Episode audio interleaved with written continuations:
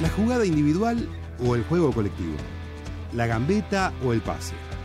Para, pensá un poco. Eso, cambia de frente. Abrí la cancha. Deja jugar, que ahora la pelota la tienen las pibas.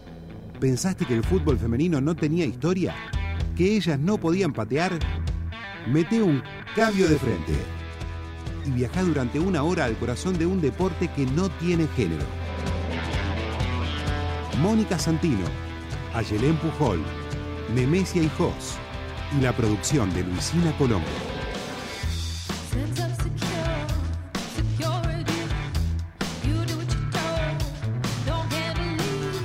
Muy buenos días, 60 minutos corridos de fútbol de mujeres en este sábado de veda política electoral, porque mañana hay elecciones históricas en Argentina. Acá está reunido este equipo de cambio de frente con invitada de lujo en piso, que ya vamos a contar quién es. Y con muchísimas ganas de charlar de fútbol de mujeres porque cada vez venimos mejor y ya en el final, en el epílogo de, de un año infernal para el fútbol de mujeres en Argentina. Muy buenos días, compañeras, ¿cómo están? Hola, Moni, ¿qué tal? ¿Cómo va? Eh, bueno, qué linda semana. No nos vimos anoche, Moni, que casi que casi que dormimos juntas. No, Estuvimos no, ahí no, eso no, eso no. Pero bueno, sí, terminamos la noche tarde, ¿no? En Vélez, sí. Una muy linda noche. Sí, sí, total. eh, con, bueno, con las compañeras, con Paula Rodríguez de Pelota de Papel, con Sebastián Domínguez, eh, con las pioneras también, con Teresa Suárez, con Betty García, eh, presentando Pelota de Papel, qué jugadora, con los chicos de la pensión del club. Sí, también estaban los chicos de la pensión, había eh, alumnos y alumnas de Vélez, de Vélez del Instituto del Colegio Secundario, eh, el salón VIP, ¿no? Nos dieron el tercer piso, repleto, lleno, la murga que estaba ensayando abajo y se la escuchaba ensayar, y una noche casi de verano, ¿no? Eh, para escuchar, para hacer circular la palabra, para seguir hablando de nuestro fútbol y en lo que fue la producción literaria de este año, ¿no? que fue enorme, infernal, no solo estos dos libros que presentamos anoche, sino muchos otros que comentamos acá.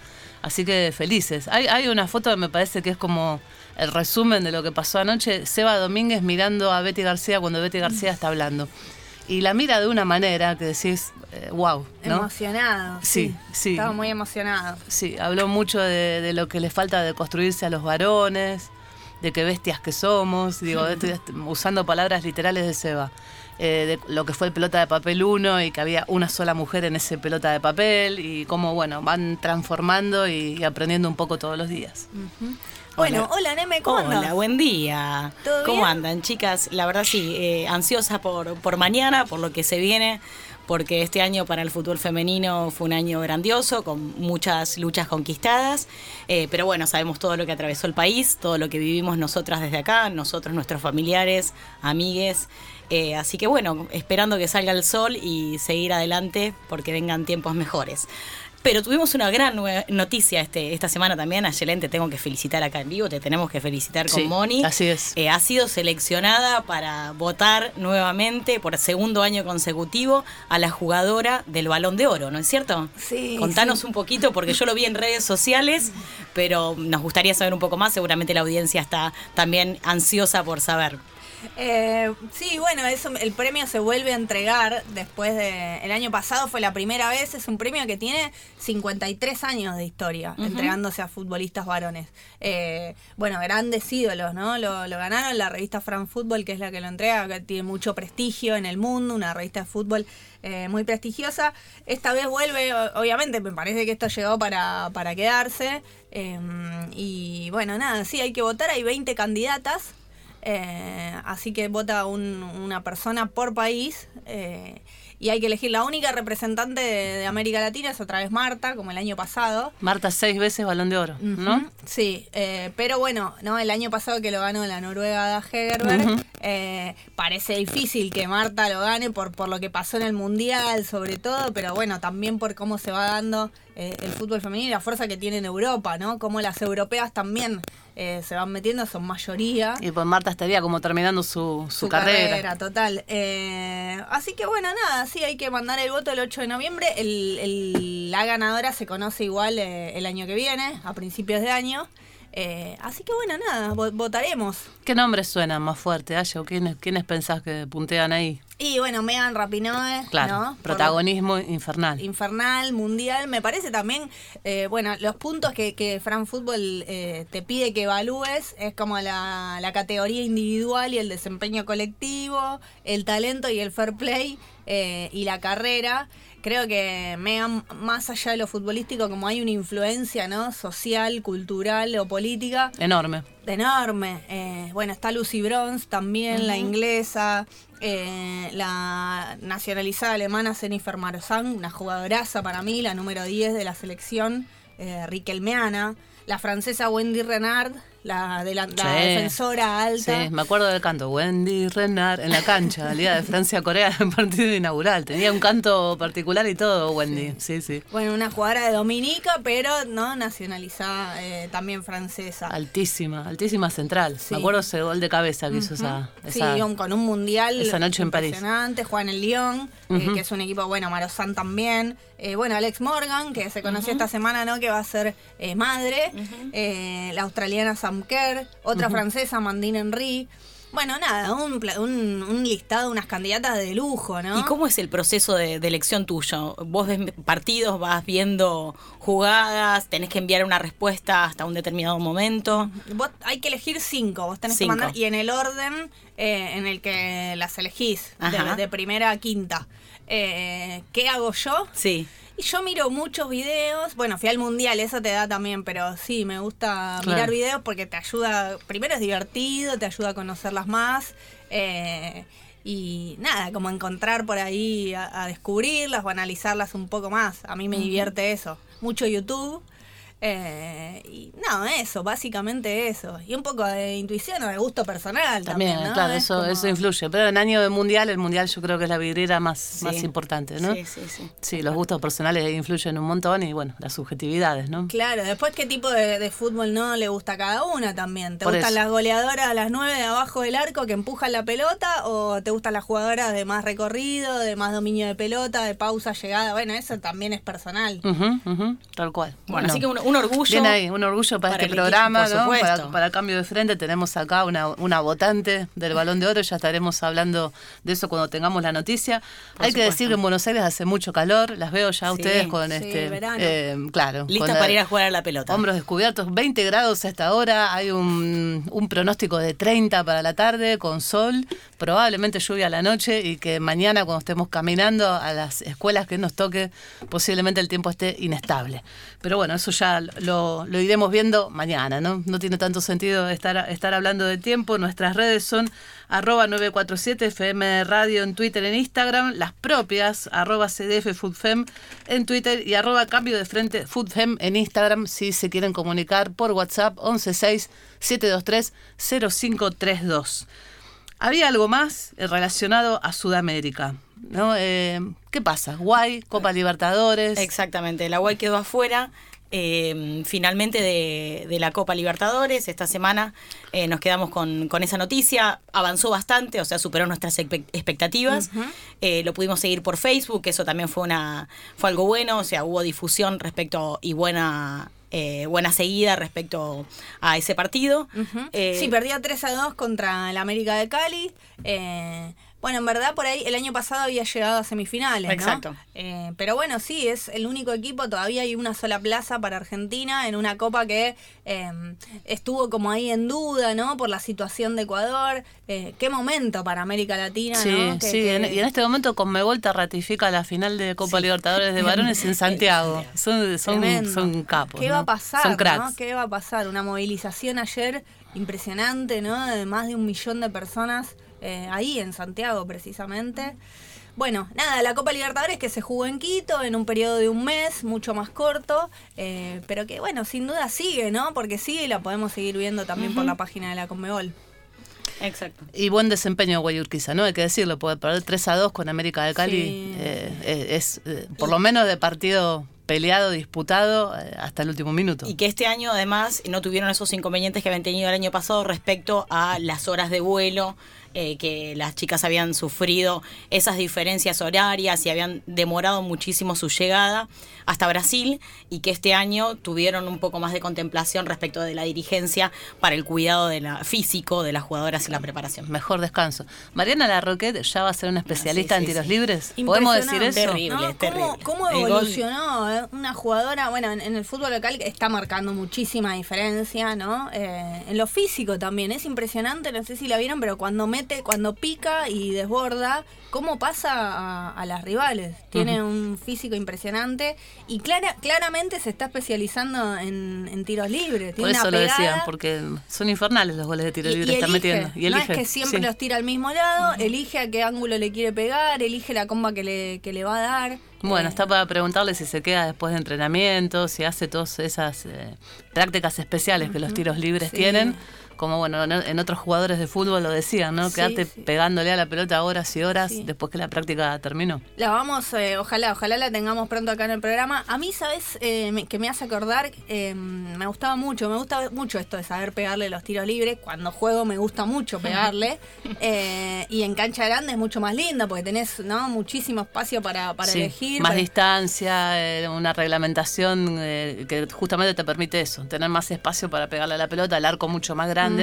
En fútbol 5 meter un gol de tiro libre en futsal es casi casi imposible por las marcas y por los, los espacios. Sí, total. Eh, me hace acordar, no sé si a, si a vos te pasa lo mismo, al mago Capria. Uh, qué jugador. Sí. sí. Eh, Y qué especialista en tiro libre, ¿no? El mago elegía dónde poner Bueno. una carrera corta previa a la pelota, ¿no? Sin mucho recorrido, dos, tres pasos. El mago Capria, no me acuerdo, ahí ahí está Juanqui, después si no le preguntamos, eh, no me acuerdo en cuál pelota, si en el 1 o en el 2, eh, cuenta cómo de chiquito eh, practicaba tiros libres contra el portón de una vecina. Eh, y elegía el lugar para pegarle, y es un cuento hermoso, altamente recomendable. Y ya que estoy hablando de Mago Capria y pienso en Estudiantes de La Plata, estoy mirando en, en diagonal a nuestra invitada, Julia Han. Muy buenos días, muchas gracias por estar acá. Buenos días, chicas. Muchas gracias por la invitación. Se vino desde la plata. Desde la Vino Plata, desde La Plata. Una- de Frente. aplausos, Impresionante. aplausos, Una, aplausos. una- una patriota. Una patriota. Es mi programa favorito, así que por supuesto que iba a venir. Feliz.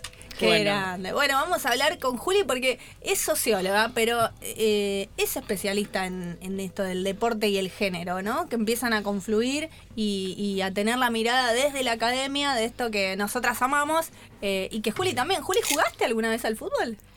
Hice intentos, eh, pero nunca fueron muy fructíferos. Jugaba mucho de chica, me gustaba mucho jugar con mi, con mi hermano, con mis primos, pero siempre me de- definí más por deportes individuales, más de mujeres, ¿no? Porque en su momento no existía, en La Plata no había lugares donde jugar el fútbol femenino. Pero bueno, de grande tuve revancha, eh, volví a las canchas hasta que me quebré jugando y bueno, nada, lo mío es la pileta, sin roces, sin posibilidad de lesión. Imposible Nadadora lesionarse. Gran, pero gran deporte la natación. Imposible Sí, lastimarse y imposible, enorme, enorme sí. deporte, ¿no? Enorme deporte. Tenemos algo para vender en Spotify, Nemesia. Sí, tenemos para Por vender favor. la lista de música solo de mujeres, que es la música que pasamos acá especialmente en Cambio de Frente. Así que, aparte de escuchar los episodios, este es el episodio número 27 del programa Cambio de Frente, eh, aparte de, de seguir los programas y escucharlos en cualquier momento de la semana, si no se despiertan como nosotros a las tempranito, a las 9 de la mañana para poder escucharnos acá en 94.7, también pueden seguir la lista de música que ya está disponible okay con algunos temas que sugiero, otros que son un tanto polémicos y quedan por fuera, pero la verdad que es una lista muy, muy interesante para poder seguir durante la semana. A Neme le gusta mucho el, el trap, ¿viste? Sí, el reggaetón. Y hay, hay- bueno, hay un límite, ¿no? Ahí también. En, Yo en- le en esta, llamo- en esta Neme, Neme adolescente. Le llamo consumos vergonzantes, así que los viernes suelo postear algunos de mis consumos vergonzantes, y esos que, viste, uno siente un poco de vergüenza. Eh, le equivale a arenas polivalentes, le pegan el palo, ¿no? Esa definición. un término académico para definir la vida, ¿no? Ya que estamos hablando de Spotify, de música, recomendamos llenar eh, tus orejas de perspectiva de género. Por supuesto, ¿no? Voy a ponerme así como, como Neme. Vamos a escuchar un poco de música en este programa. Eh, y todo el abrazo, la solidaridad con el pueblo chileno, con las hermanas chilenos y chilenas en este momento donde da orgullo que el pueblo se levante y da bronca, injusticia, todas esas sensaciones horribles que tenemos cuando se ven a, las fuerzas de seguridad desplegadas en la calle reprimiendo. Mon Laferte, chilena, tu falta de querer.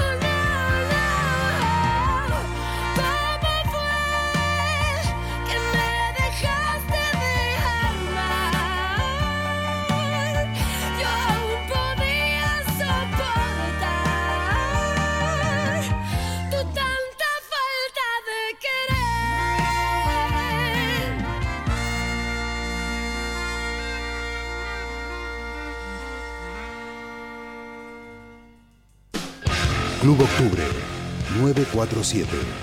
Un solo club, un nuevo aire y todo el deporte. ¿Sabes para qué sirve Floratil? Viajar, tomar antibióticos o sufrir estrés laboral puede afectar tu flora intestinal. Para que eso no pase, tenía en mano Floratil, el probiótico de origen natural que trata la diarrea y te ayuda a recuperar el balance de la flora intestinal. ¿Tenés diarrea? Tenés Floratil, de Laboratorios Temis Lostaló. Revelate. Estudiar es elegir tu destino. Vení a UMED. Universidad Metropolitana para la Educación y el Trabajo. Seis facultades, 16 carreras de grado. umed.edu.ar Tendencias, personajes, moda, viajes, tecnología, circuitos, bares y restaurantes. El planeta urbano, un universo de lifestyle donde el protagonista sos vos.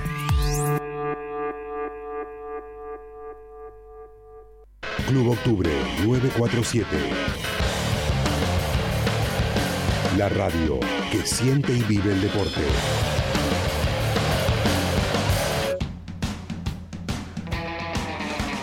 El fútbol femenino tiene equipo. Mónica Santino, Ayelén Pujol, Nemesia Hijos, Luisina Colombo. Cambio de frente.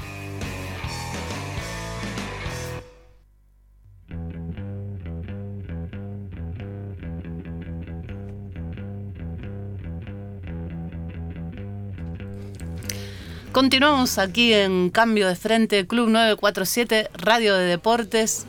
Una hermosa mañana cálida para seguir disfrutando y hablando, charlando del fútbol de mujeres, que es lo que más nos gusta, eh, lo que queremos que sea distinto y lo que estamos construyendo entre todas y todes. Julia Han, que está aquí, eh, se vino especialmente de La Plata para charlar de todo este fútbol que estamos viviendo y los desafíos que tenemos por delante. Juli, de vuelta, muchas gracias. Y contanos, ¿a qué te dedicas? ¿Qué sos? ¿Cómo es tu vínculo con el deporte? ¿Por qué te importa el fútbol? Bien, eh, yo soy socióloga eh, de la Facultad de Humanidades de la Universidad Nacional de La Plata. Soy doctora en Ciencias Sociales y siempre me interesó eh, estudiar em, los vínculos que hay en- en- entre el deporte y la sociedad y la política. ¿no? Hice una tesis doctoral acerca de la política en un club platense y a raíz de lo que empecé a ver ahí, eh, notaba como por un lado no había mujeres eh, haciendo política en el club, pero como las mujeres de todas maneras tenían, eh, tenían roles protagonistas por fuera de las comisiones directivas, ¿no? Entonces empecé a preguntarme, a investigar y me encontré con que tampoco había trabajos en la bibliografía nacional acerca de las mujeres dirigentes en los clubes.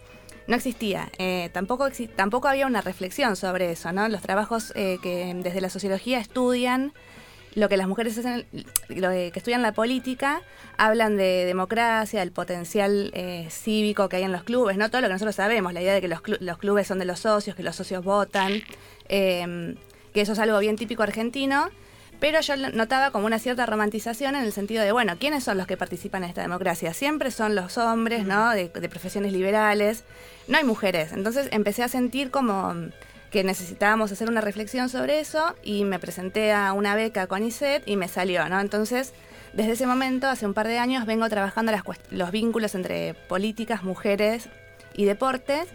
Y ahí me acerqué a las mujeres que formaron el área de género en el Club Gimnasia de Esgrima en La Plata, hace un año y medio más o menos. Y desde ese momento vengo haciendo trabajo de campo con ellas, o sea, las sigo a todos lados, soy como una pesada que va... ellas no entienden bien qué hago, pero bueno, ellas me reciben porque son copadas. Y eh, bueno, hago entrevistas con ellas, las escucho, las acompaño. Trato de comprender un poco cómo las mujeres se organizan en los clubes. eh, en este caso en particular, bueno, a partir de, de una demanda por la igualdad de género. Bien. Eh, así que bueno, en, ese esto- en eso estoy. Eh, ¿cómo, se, ¿Cómo ves que se inserta el área de género en el club? ¿no? Porque eh, a veces está como la sensación de, bueno, sí, el feminismo, bueno, hagan el área de género, listo. Como en una época era la comisión de damas, poner. Tal cual. Se ¿Qué, dan- qué pasa con eso? Sí, bueno, en el caso de gimnasia eh, es un proceso en el cual dos mujeres hinchas muy jóvenes presentan un proyecto al club en el marco de una tesis de la facultad que ya estaban haciendo para hacer algo de género. Y en ese momento el club les, les pareció una buena idea, eh, preocupados un poco por lo que había pasado en Independiente, ¿no? Entonces ellos, eh, los dirigentes, se daban cuenta de que era importante tener algo de género en el club, entonces aceptan este proyecto. Eh, ahí empiezan, después, bueno, se empiezan a sumar hinchas, socias, deportistas, pero en el caso de gimnasia justamente es un proyecto que surge como por fuera de la comisión, ¿no? O sea, son hinchas que llevan un proyecto. En otros clubes, eh, las áreas de género vienen desde la institución, ¿no? La institución crea un departamento de género. Eh, en, otros, en otros clubes lo que pasa es que hay mujeres feministas organizadas eh, que por ahí todavía no están disputando eh, poder en las comisiones directivas, pero que empiezan a tensionar un poco las lógicas machistas eh, a las que los clubes nos tienen acostumbradas. Entonces se dan como esos tres procesos, eh, pero bueno, hay como una, una idea de que todas están buscando lo mismo, ¿no? Que es transformar el machismo estructural de los clubes argentinos. Bien, está buenísimo, porque cuando estuvimos ahora en el encuentro plurinacional de mujeres, trans, travestis, lesbianas, y no sé si siempre me olvido algo, alguna palabra. binarias. Y no binarias, ahí va. Eh, estaba esto, veías, por ejemplo, estudiantes de La Plata, área de género y pinchas feministas. Eh, San Lorenzo feminista, no sé si hay área de género en San Lorenzo, pero hay una organización feminista eh, fuerte y otras organizaciones también que acompañan. Vélez, ayer estuvimos con Aye en la presentación de los libros, área de género y un Vélez social que es conducido mayormente por mujeres, aunque no se llamen Vélez feminista. Bueno, hay, hay, mucho de eso ahora en este momento conviviendo. Em, la pregunta es esta, ¿no? Como yo te preguntaba por la inserción. ¿Hay un impacto político? ¿Se empiezan a cambiar cosas? ¿Los clubes toman esto? Sí, em, yo soy, un poco pesimista. Em, por, hay conquistas y hay eh, retrocesos, digamos. Eh, sí, los clubes, los clubes van habilitando eh, la medida en que les conviene, ¿no? entonces, por un lado, permiten que las mujeres hagan ciertas cosas que para ellas no tienen ningún costo político, e inclusive les sirve para visibilizar en las redes, en los medios y demás. Em, y ahí las chicas van buscando como también estrategias para ir haciendo cosas más allá de lo permitido o de lo esperado, ¿no?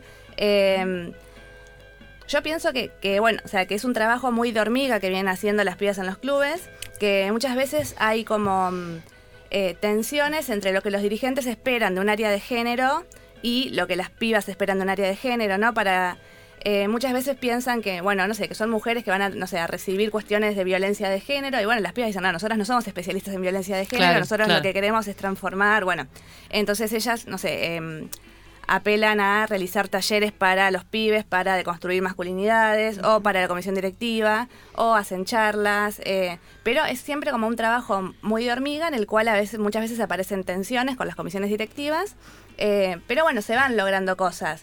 Sí, em, por, lo, por lo que pude ver y por lo que ellas mismas ven, hay como un límite en lo que tiene que ver con la discusión por el fútbol masculino, o sea, bueno, ¿qué pasa cuando hay jugadores violentos en los clubes? O sea, ¿qué es lo que ellas pueden hacer? Muchas veces no pueden hacer nada porque ahí son los límites ¿no? del fútbol mercantilizado y el poder eh, frente a los cuales las mujeres eh, no pueden decir mucho. Eh, algunas veces han logrado, aunque sea sacar algún comunicado, Em, pero bueno, o sea, son. Em, ellas me parece que están pensando más en un trabajo como a largo plazo, ¿no? O sea, de justamente trabajar con las sensibilidades de, los niños, de las niñas, de los deportistas que están en los clubes, porque bueno, también lo que tienen los clubes nuestros, eh, esta escuela de democracia que decíamos hace un rato, eh, también los clubes son clubes sociales eh, que tienen una función formativa ¿no? para, los, para los pibes, para los adolescentes, y que en ese sentido, tanto las chicas de las áreas de género como las, también las dirigencias están formando deportistas con valores, ¿no? Entonces, por suerte habilitan eh, estas discusiones porque bueno porque es un interés tanto o sea tanto de las chicas como de, de quienes ocupan los los lugares de poder en los clubes. Quizás no de todos, pero de muchos de los que están ahí. Claro. Qué bueno. ¿Y, qué pasa con las jugadoras de fútbol, no? Porque digo, en este contexto en que emergen estos espacios, eh, en el interior de los clubes o como decía Moni, ¿no? Como hinchas eh, organizadas, me parece que en definitiva lo que son es espacios de organización, de que van tratando de tomar diferentes funciones, porque lo que intentan es empujar, ¿no? Traccionar, eh, aprovechando obviamente el, momento histórico. Pero ¿qué pasa con las jugadoras en ese, en el auge de todo esto? ¿O qué ves vos? Y ahí, bueno, como siempre, ¿no? las hay heterogeneidades. Nosotros, a mí me cuesta como mucho establecer generalizaciones. Eh, pero sí hay, bueno, en el caso de gimnasia, es el, que es el que tengo más cerca, sí hay un interés de las jugadoras por dialogar con lo que las chicas del área de género están haciendo. Eh, quizás eh, no, no fue algo espontáneo, ¿no? O sea, no, digo, las jugadoras muchas veces no se reconocen como feministas, a pesar de que hagan prácticas que son, que, que estén ahí también conquistando derechos. entonces, quizás al principio había como más temores en torno a lo que un área de género podía hacer en el club. Pero eh, sí han establecido diálogos porque, bueno, porque empiezan a ver que, justamente lo que están haciendo el área de género a ellas, o sea, no solo que les sirve, sino que las contiene, ¿no? Se, las hace sentir parte. Eh, también repensarse, eh, hay muchas jugadoras que han estado, por ejemplo, en el, en el equipo de gimnasia antes de que se cierre la disciplina, ¿no? A, principios de los años 2000, que ahora están de vuelta. Entonces, ellas como que pueden leer a partir del diálogo con el feminismo las desigualdades y la opresión que sufrieron habiendo jugado al fútbol hace 20 años y las conquistas que hay ahora, ¿no? Eh, entonces me parece que ahí eh, hay un diálogo entre el, área de género, entre las jugadoras, porque bueno, porque están buscando eh, cosas, están trabajando juntas para conquistar cosas, ¿no? Entonces, por ejemplo, las pibas del área de género, una de las tareas que se dieron fue reconstruir la historia de las deportistas en el club, ¿no? Entonces, en el clásico eh, y también en el encuentro de mujeres hicieron una muestra acerca de las pioneras del fútbol. Bueno, y eso para las, para las jugadoras es súper importante, ¿no? Impresionante. Conocer que antes que ellas hubo mujeres jugadoras en el club y que tienen una historia. Y en ese sentido me parece que, que es súper importante la tarea conjunta. Claro, claro, claro. Em, te iba a preguntar em, que, bueno, que, ¿por qué esta mirada vos decías, bueno, un poco soy pesimista? Eh, ¿Por qué? ¿Crees que esto es una cuestión de oportunismo y que se crean estos espacios, pero que van a intentar frenarse hasta ahí la participación de, de las mujeres en los clubes? No, eh, no como una cosa así como, mo- como instrumental de, de no querer que haya mujer, pero sí lo que, lo que mm, a veces pienso es que los son cambios como muy lentos, ¿no? Porque el fútbol es como sigue siendo el gran bastión del patriarcado y, bueno, está como tan naturalizado y tan arraigado el machismo, que el, el machismo, la homofobia. Y, mm, por ejemplo, algo que conversábamos hace un rato, ¿no? Que el otro día fui a la cancha, que fue el, el clásico platense, el primer clásico platense de la era profesional, que fue en el bosque, un lunes lleno de hinchas, que estuvo buenísimo, ¿no? Un marco como, como muy festivo. Y bueno, y ahí lo- eh, las hinchas y los hinchas insultaban a las jugadoras rivales con agravios, como palabras muy feas, eh, gorda puta, ese tipo de cosas, ¿no? Y hay una imagen de yo veía unas nenitas colgadas del alambrado, digo, ay, qué divinas, qué bueno que estas pibas tengan referentes mujeres, y las nenitas le gritaban a, las fu- a las jugadoras gorda puta, ¿no? Eran, eran rivales. Claro. eran tres chukis. terribles. Entonces, eh, y bueno, como el resto de la gente que estaba ahí le festejaba, ¿no? Ese comportamiento. Entonces, a mí, eh, en ese sentido, soy un poco pesimista de decir, bueno, ¿cuánto falta todavía? Eh, porque tenemos tan naturalizado, ¿no? Que, eh, que que la rivalidad se tramita de esta manera, como tan como machista y homofóbica y violenta. pero bueno, que también esto se da, o sea, que, la, que la cancha esté llena para ver un partido de mujeres un lunes, eso también es una conquista histórica, ¿no? Entonces están como estas tensiones de, bueno, el fútbol de mujeres creció muchísimo, o sea, lo, lo vimos todo este año, que fue una, es una cosa imparable, por suerte y hermosa. Fuimos al encuentro de mujeres, las aulas estallaron, eh, hubo como cuatro talleres bueno, de fútbol, instituciones deportivas, de deporte. Eh, las jugador las nenas se sacaban fotos con las pioneras, ¿no? Entonces todo eso tan hermoso que vemos y por otro lado, cómo sigue persistiendo como esta lógica tan machista y aguantadora, inclusive al interior del fútbol femenino. Entonces, en ese sentido, digo, no, no pesimista, pero como que siempre eh, me parece que está bueno como parar un poco la pelota y pensar, bueno, eh, ¿qué hacemos para que esto no siga? ¿Qué hacemos para, para pensar el fútbol de mujeres en nuestros propios términos, ¿no? que no nos coma la lógica del aguante? Y ahí, digo, me parece que la única que queda es el trabajo que las mujeres en los clubes están haciendo. Sí. Eh, la, y de cuestión poder de- articular con varones Sí, también, ¿no? Claro, sí. Incluso de expresiones culturales, bueno, la- eh, el periodismo, digamos, Sí, ¿no? sí, Eh, sí. También. Ayer una compañera mandaba por WhatsApp una foto de so- no somos eh, somos clásicos rivales o no somos rivales de, de- por el barrio Huracán San Lorenzo, pero el mural eran dos, dos futbolistas mujeres Mm. y por ahí capaz empezás a mandar un mensaje. Ayer desde Vélez mandamos un mensaje de apoyo a las jugadoras de, de Ferro que hoy a las 11 de la mañana, hay que decir, entran a la cancha a jugar un partido contra Sarmiento de Junín. En un el partido retrasado. principal. En el estadio principal, en la cancha de Ferro. Y el mensaje lo mandamos desde Vélez, que se supone que son este, rivales ir- irreconciliables y bueno, y, Sí. y el barrio y demás. Me parece que, y es laburo de hormiga, y eh, lo comparto completamente porque es cultural el cambio, va por ahí, ¿no? Y me parece que son las cuestiones que nosotras podemos poner en, en juego. Sí, esa es- me parece que es una de las grandes novedades que tiene el, movi- el movimiento de mujeres ¿no? y el feminismo en el fútbol, que es eh, pensar a, a la rival como, como una rival, pero como una hermana, ¿no? En el sentido de que, bueno, somos todas mujeres, todas sufrimos la misma presión y que la única manera de transformar esto es estando juntas. Y ellas han, eh, por ejemplo, bueno, las chicas de gimnasia siempre me cuentan, ¿no? Que fue un proceso como que les costó mucho ir y sacarse una foto, no todas, algunas, ¿no? Ir y sacarse una foto con las chicas de estudiantes y que venga alguien, eh, ¿cómo te sacaste una foto con las pinchas? Y es esa tensión como tan naturalizada. Eh, bueno, estando juntas también es como que se puede ir rompiendo un poco eso, porque bueno, en definitiva, digo, si, si nosotras no, no, no nos unimos, ¿no? Para transformar esto, nadie lo va a hacer por nosotras. Y el mensaje de, de todas las hinchas juntas peleando por lo mismo me parece que es como súper potente. Sí, esa imagen que también la coordinadora de hinchas supo dar en su momento peleando contra las sociedades anónimas deportivas, que hoy en día lo hace la coordinadora de fútbol feminista, que puede conglomerar ahí distintos espacios de lucha, eh, articulaciones entre los movimientos de distintos clubes Y me parece que esa es la novedad, ¿no? Poder dar esa imagen heterogénea de distintos colores, con distintas intenciones o convicciones eh, ideológicas en algunos casos, peleando por representatividad en las comisiones directivas, pero que en fin eh, el objetivo principal es poder lograr un fútbol un poco más democrático, feminista, no sexista, no machista. Eh, bueno, yo aprovecho y le pregunto a Juli que estu- estuviste participando en una comisión en la cual no tuvimos la posibilidad de estar, que es la de instituciones de- deportivas, ahí en el encuentro de mujeres, hace dos semanas, preguntarte qué fue, qué es lo que se está discutiendo, eh, como para ir cerrando. Bien, una de las discusiones centrales me parece que tiene que ver con el cupo, que es una discusión que no es saldada, que me parece que está buenísima trabajarla, que es que, bueno, eh, que pedimos el cupo o no pedimos el cupo. En ese sentido yo soy de, de la idea de que sí, de que hay que ir por el cupo y ocuparlo con mujeres, con o sin perspectiva de género, ¿no? Que las mujeres ocupemos los espacios y que después eh, los vayamos transformando, ¿no? O sea, tenemos derecho a ocupar esos lugares eh, aún... eh, Sin perspectiva de aún sin género. perspectiva de género. En ese, me parece que esa es como una de las grandes discusiones. Sentarse e incomodar simplemente. Sentarse, por- incomodar, porque después es mucho más fácil interpelar a una mujer que a un varón, entonces me parece que, está- que, que tenemos que ir por el cupo. Esa es una de las grandes discusiones que se dio en el taller. Bueno, interesante. Vamos a escuchar algo de música y música que eligió la invitada porque queremos una Latinoamérica emancipada y soberana políticamente.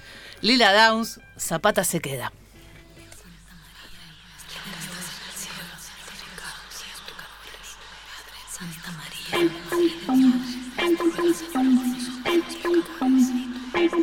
Son las 3 de la mañana. Dicen que pena un santero. Bajito y oigo que dice. Camínale despacito, ay mamá. Camínale despacito. Mi sueño me dice no vaya, mis piernas me dicen tantito. Y cuando ya me doy cuenta, caramba, me muevo poco a poquito, ay mamá, me muevo poco a poquito.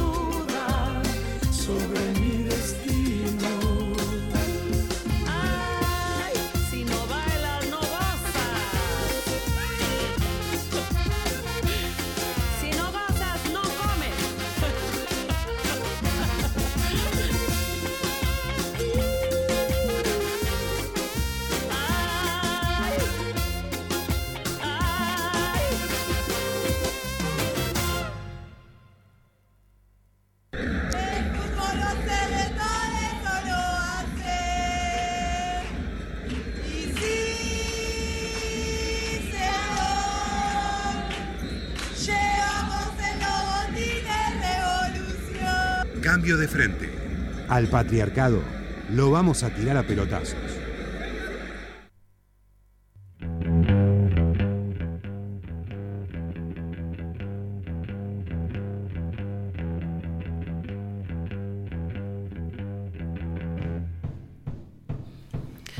Seguimos Club 947, cambio de frente para seguir reflexionando y con más academia. La palabra de nuestra especialista experta, Nemesia Hijos. Uy, cuánta presión. Sí, te metí toda la presión. Toda la presión, cuánta expectativa. Bueno, me parece que acá eh, Julia Han, la socióloga invitada en Cambio de Frente, nos vino a plantear también como una línea que atraviesa eh, todo el programa, que tiene que ver con la organización de los distintos espacios colectivos de mujeres eh, que están pensando como líneas para, para poder organizarse y para poder hacer frente y construir este nuevo, nuevo fútbol. Me parece que antes de... mm, No, eh, sí, sí. Sí, seguimos, Sí, sí, seguimos. Bueno, sí. eh, está bueno pensar cómo en distintos espacios en Latinoamérica empiezan a surgir posturas eh, de jugadores varones, jugadoras mujeres. No solamente la carta, el comunicado que subimos esta semana, que se dio a conocer acá en Argentina, que tiene que ver con una expresión, una forma de expresión de distintos futbolistas y futbolistas preocupados, mostrando su compromiso, su postura política, también su convicción ideológica respecto a las elecciones de esta semana, pidiendo un fútbol popular, un fútbol feminista, no sexista, pensando eh, desde los derechos humanos y pensando también desde las no, violencias. Eso por un lado en Argentina, un comunicado que circuló esta semana pidiendo un fútbol para todos, para todas y para todes. Pero en Colombia, también vamos a, a pensarlo en un ratito con un comunicado eh, telefónico, eh, para pensar la situación en España, me parece que la situación en Colombia es un poco más, más fuerte, nos da para pensar cómo eh, la organización puede poner un punto final, ¿sí?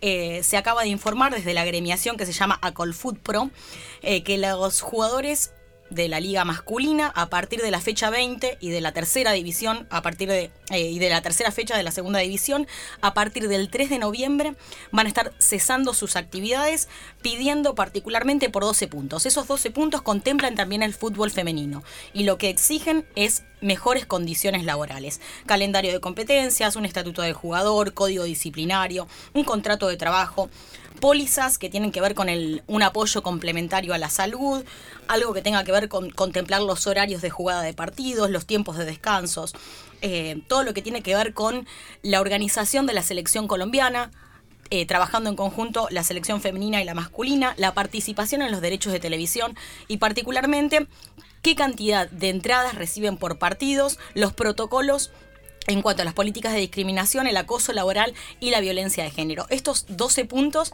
son los, los pedidos que eh, hoy en día ellos consideran que no se están incumpliendo, que no se están cumpliendo y que tienen que ver con su desarrollo como profesionales.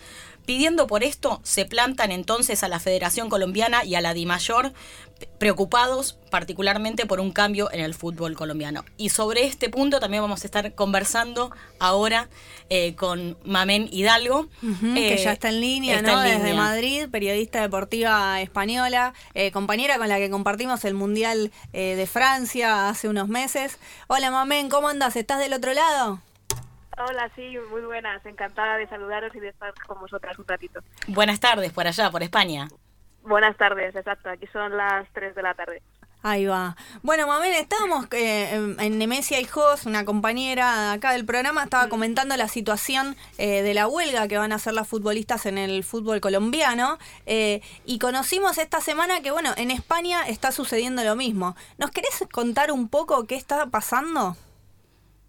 Sí, bueno, eh, las futbolistas en España, para empezar, o sea, esto es una cuestión que viene de hace, de hace años, no es, de ahora. Es verdad que en los últimos años han mejorado mucho sus condiciones laborales, pero en general las futbolistas hasta ahora eh, no cotizaban a la, seguridad social, no tenían derecho a paro, eh, cobraban muy poco dinero, salvo alguna excepción. Siempre hay clubes que las trata como profesionales, como pueden ser Atlético de Madrid, Barcelona o Atlético de Bilbao, pero el resto de jugadoras en general llevan años luchando por, por tener unas condiciones dignas, porque al final lo que hacían era tener su trabajo o estudios durante el día y por las tardes y fines de semana dedicarse al fútbol casi como un hobby o lo que desde fuera se veía como un hobby que para ellas en realidad era su profesión. Entonces eh, aquí se parte de un problema ya por ley, que es que la ley española del deporte, que es del año 90, o sea que ya han pasado años, no contempla a las mujeres como profesionales en ningún deporte y de- en base a eso no hay ningún documento que regule sus condiciones. Entonces lo que lo que vienen haciendo de- desde hace un año eh, ya en 18 reuniones a través de eh, acuerdos, intentos de acuerdos entre los sindicatos y los clubes, es intentar que haya un convenio colectivo, el primero de su historia, que regule ese tipo de cosas tan simples que tenemos todos los trabajadores, como son eh, las horas que, de cotizadas, las horas de trabajo, eh, las vacaciones, eh, la posibilidad de ser madres y que no haya ninguna consecuencia por ello, que te cubran si tienes una lesión de larga duración, que te cubran si por lo que sea tienes un accidente laboral y tienes una incapacidad eh, física, cosas simples que ya digo que hay mucho, hay algunos clubes que sí que desde hace 3, 4 años lo cubren bien y lo reconocen a sus futbolistas, pero todavía hay muchas que no, no están en esas, en esas circunstancias. Entonces, eh, esta semana ha explotado todo porque después de un año en el que no llegan a acuerdos porque los clubes dicen que no tienen dinero para pagarles, clubes que son eh, referencia en España, sea, son la sección femenina, pero no dejan de ser clubes importantes que ingresan millones de euros eh, en concepto de derechos de televisión o, ingresos por marketing, etcétera. Eh, dicen que no hay dinero más dinero para pagar a las mujeres porque no lo generan todavía, que puede ser cierto, pero eh, a ellas no les vale y es lógico que dedicándose exclusivamente al fútbol intenten ya no solo cobrar un salario digno, sino tener unas condiciones laborales y que puedan eh, pues tener derecho a paro o jubilarse con una buena prestación. Eh, el otro día, un resumen perfecto lo, lo decía el otro día, una futbolista que se llama Sonia Bermúdez, que juega en el Levante, es una de las históricas de la Liga Española, ha sido Pichichi varias veces, ha ganado un montón de ligas, ha jugado en el Atlético de Madrid, en el Barcelona, en equipos importantes, ha jugado en la selección española y sin embargo decía, algunas de aquí llevamos más de 20 años trabajando en esto y hemos cotizado dos. Y eso es lo que buscan ellas, Claro. que por fin tengan unas condiciones eh, en papel, por escrito, dignas. Hablamos con Hilda Hidalgo, periodista deportiva eh, española, que está siguiendo de cerca lo que está sucediendo bueno, con las mujeres futbolistas allá, con un nivel de organización bastante grande, ¿no? Fue una huelga aprobada por más de 200 jugadoras. Entre, entre los reclamos también está el tema del salario mínimo, que, ah, es de piden 16 mil euros eh, anuales, que tampoco es un salario muy alto, ¿no, Mamen? Porque es alrededor de entre 1.000 y 1.500 euros por mes. Eh, es algo menos. 12.000. 16.000 euros eh, en 12.000 España. eh, sí, no, es- es- no, no creo que llegue a, a 1.000 euros. Es un salario bajo, me- Bajo, medio ¿no? bajo. Depende, sí, depende de dónde la ciudad en la que vivas da más de sí o menos, pero pero eh, por una gran ciudad, por ejemplo, con ese dinero no puedes vivir apenas. Eh, la cuestión es que los clubes consideran, o sea, las jugadoras decían que ellas se dedican al 100% de su semana al fútbol. Eh, los clubes consideran que solo pueden pagarles o reconocerles el 50% de la jornada. por, lo, por ejemplo, si una jugadora se va de viaje el fin de semana porque juega fuera de casa y juega a 600 kilómetros, pasa la noche en esa ciudad, juega al día siguiente y vuelve, ahí prácticamente ha estado 40 horas al servicio de su club. Pues eso los clubes no lo reconocen como trabajo. Los clubes reconocen como trabajo las horas de entrenamiento y las horas de partido.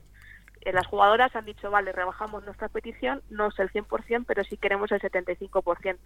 Y ahí es cuando los clubes dicen que no tienen dinero para llegar ahí. Claro, Mamen, eh, acá NMC Hijos te saluda. Eh, bueno, en el caso colombiano sabemos que está interviniendo el Ministerio de Trabajo frente a esta exigencia que se está planteando desde la agremiación. Quería saber cómo es la situación en España. Eso por un lado. Aquí, pues, eh, y después preguntarte también este argumento que circula respecto de que el fútbol eh, de mujeres no vende, mientras que en España se acaba de romper otro récord con 28 mil espectadores en, un, en una final eh, de mujeres de fútbol femenino. En, en lo político, lo único que se ha manifestado recientemente es la eh, secretaria de Estado para el Deporte. Eh, en este caso, el gobierno que está en funciones, tenemos unas elecciones este, en un par de semanas, gobierno socialista. Eh, ellos han dicho que es necesario que las jugadoras tengan un convenio colectivo. Tampoco se han pronunciado mucho más allá. Ahora mismo la negociación está entre clubes y sindicatos. El próximo lunes, de hecho, se reúnen para ver si llegan a un acuerdo y paran, paralizan esa huelga. Si no llegan a un acuerdo, la huelga se producirá o el fin de semana siguiente o dentro de dos en función de, de los plazos. Eh, en cuanto al que no generan, a mí es el argumento que más gracia me hace. Cuando yo siempre lo digo, eh, tú no puedes generar si no te ven. Ahora Claro. mismo, por ejemplo, en España eh, hay un gran conflicto con las televisiones porque cuando todo crece, el pastel hay que repartirlo. Todo el mundo quiere dinero, todo el mundo quiere repartirse protagonismo.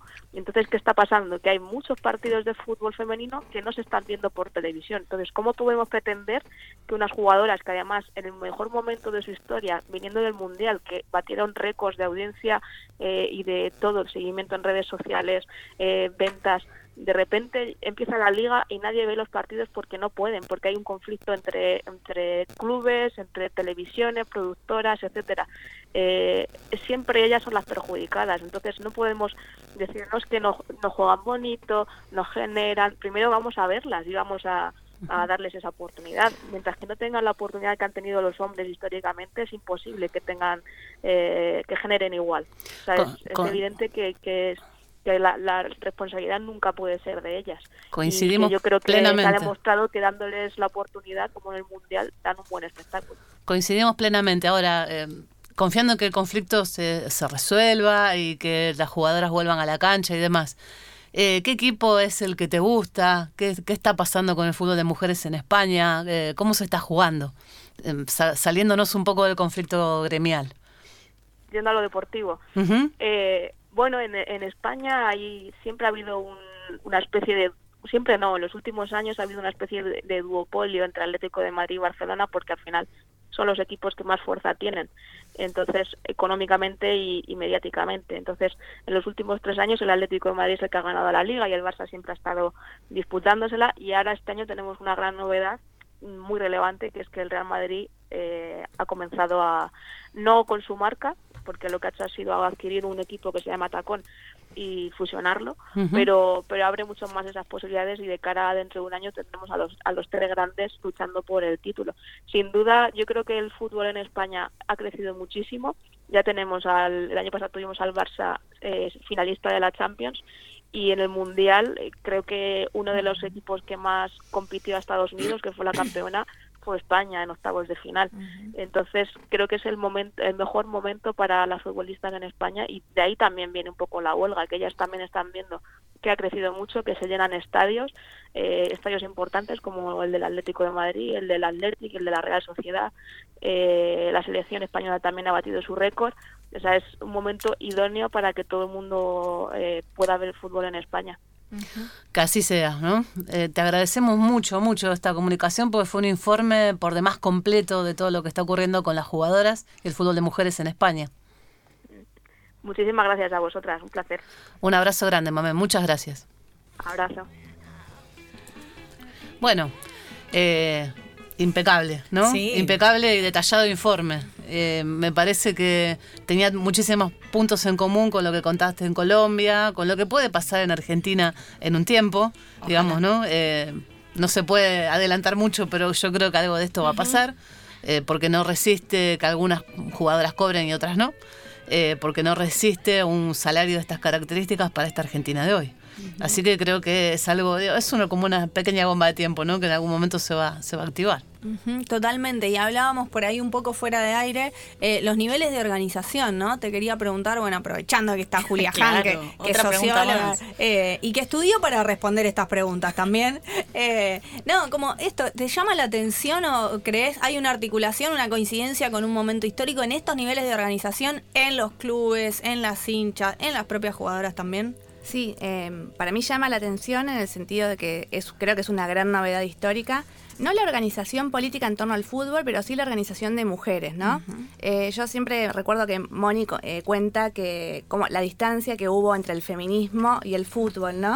Eh, que es algo que sucedió en Argentina, pero que sucedió, por ejemplo, también en Brasil, donde el feminismo siempre estuvo más ligado a un mundo académico, que veía en el fútbol eh, un consumo y un objeto popular eh, de segunda mano, ¿no? Y en ese sentido, que el feminismo hoy se haya acercado. también la, academia argentina en particular eh, fue bastante resistente a pensar el fútbol, entonces de golpe no tenemos un feminismo académico que está pensando el fútbol, las pibas que están ocupando los espacios en los clubes son mujeres muy formadas en el feminismo, formadas en la academia, y en este sentido habitan estos espacios desde con trayectorias políticas y académicas eh, bien particulares, me parece que del, caso argentino, pero justamente organizadas, ¿no? Ellas están ahí disputando poder, no es como los clubes brasileros, por ejemplo, donde las mujeres se organizan para ir juntas a la cancha, para hacer otras cosas por fuera de los clubes, ¿no? Acá son mujeres organizadas disputando poder en los clubes. Y eso me parece que es una novedad. Es una novedad ya verlo como posibilidad, verlo como deseo, ¿no? Desear el fútbol como un objeto de disputa desde el feminismo. Y me parece que está buenísimo y que es, como decíamos recién, es imparable.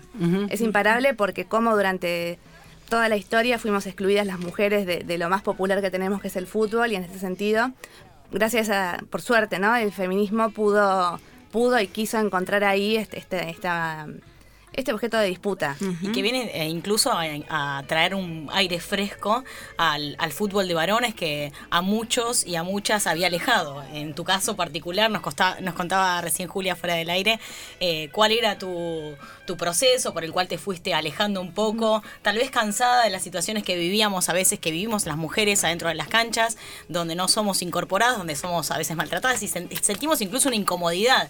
Entonces, ¿cómo el, el fútbol femenino nos viene a plantear otra posibilidad? Eh, si querés contarnos eso. Sí, tal cual. eh, yo de chica era muy futbolera y hubo un momento de mi vida en que me desencanté, ¿no? De ir a la cancha y escuchar esos insultos, esos gestos horribles, ¿no? De tribuna a tribuna.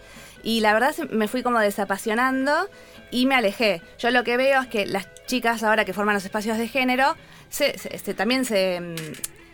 se, se desencantaron de ese fútbol, pero a diferencia de lo que hicimos en mi generación, que era alejarnos, ellas fueron a transformarlo, ¿no? Fueron a transformarlo en los clubes, ¿no? Como con esta institucionalidad que, tienen los clubes argentinos, eh, justamente lo que permite eh, que los clubes sean asociaciones civiles sin fines de lucro, es que vayan... eh, que las mujeres vayan, disputen, hablen con los dirigentes, que los dirigentes vean ahí un interés, o sea, que escuchen estas demandas, porque saben que es una demanda de la sociedad, ¿no? Entonces, eh, e- esta cosa de, mujeres organizadas transformando los clubes, ¿no? Para poder seguir habitando el fútbol de, la- de una manera inclusiva, diversa, feminista, eh, respetuosa, me parece que, que está buenísimo, o sea, que, que que es una gran novedad histórica. Completamente. Pe- Pensaba en la historia y me, me acordaba el sector damas en los años 70, eh, 80, 90 nos empezamos a poner la camiseta y a ocupar las tribunas y ahora años 2000 y más, eh, entrando al siglo XXI, organizaciones feministas adentro de los clubes para,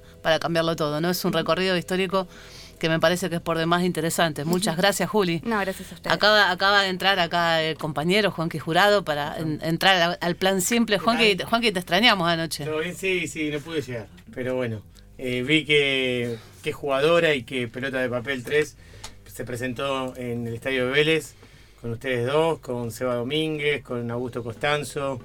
Estaba Vicky, estaba. ¿Quién más estaba? Betty, Teresa Betty, Suárez, Paula Rodríguez. Paula Rodríguez Paula, bueno, fue. la- y Flor también, Duarte, estaba bueno. y Flor Duarte, coordinadora Todas de hinchas. Mujeres activistas, sí, increíble tenerlas ahí todas juntas y presentando dos libros, dos libros en, en el salón más grande de un club, buenísimo. Eh, siguen escribiendo historia, así que felicidades, ¿no? Es hermoso lo que lo que se vivió. Y está buenísimo que, el- que aparezca este compromiso de los clubes de invitar. Eso es fundamental, porque nosotros, vos, vos lo sabés más que nadie, Mónica. Eh, Pelota de Papel 1 medio como que pedíamos permiso para ver si podíamos llevar el libro. Y ahora invitan. Ahora invitan. Hay una diferencia, y son tres años. nada Y, más, y ¿eh? un área de género, el, años el área de género Claro, de Vélez. Eso fue increíble, porque apenas estaba el evento, yo a la noche leía eh, Vélez y su área de género, viste, decía en, en la comunicación, completamente distinto.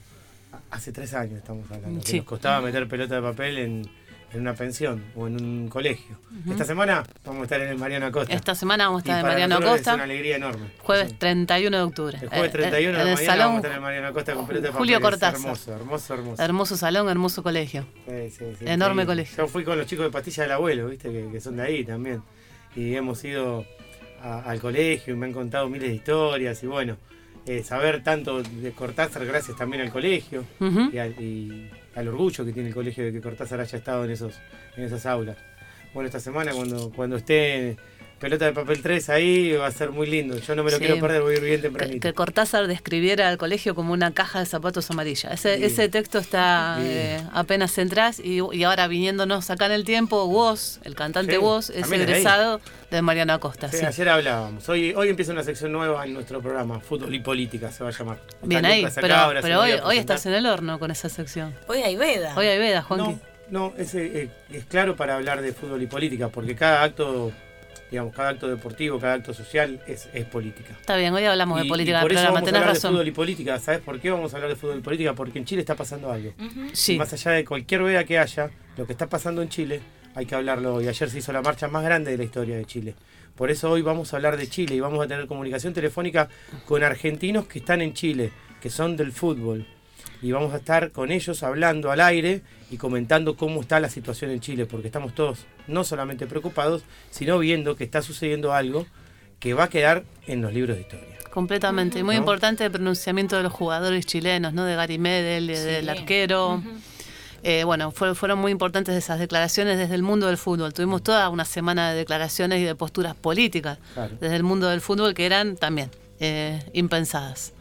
Bueno, eh, muy muy buen programa. Gracias, muy buen programa. todo, eh, así que quédense, eh, que, que vamos a estar con todo. Hasta- vamos tres horas al palo, eh, les prometo. Eh, como siempre. Les como prometo siempre. tres horas al palo. Mucho contenido, mucha música y muchos planes para el fin de semana. Muchos regalos tenemos hoy. Epa, nos vamos a quedar entonces. Eh, Juli, Han, muchísimas gracias por ser parte hoy de Cambio de Frente. No, gracias a ustedes por la invitación.